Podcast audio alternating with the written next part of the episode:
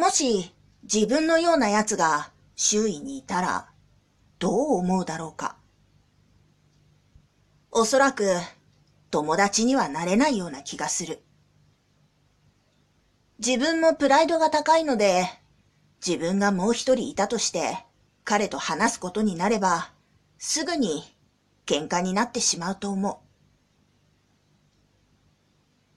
つまるところ、自分が嫌いだ。変わろうとはしている。だが、変われないし、どこかで自分の生き方に無意味に確信を持っていて、変わることを億劫がっているところがある。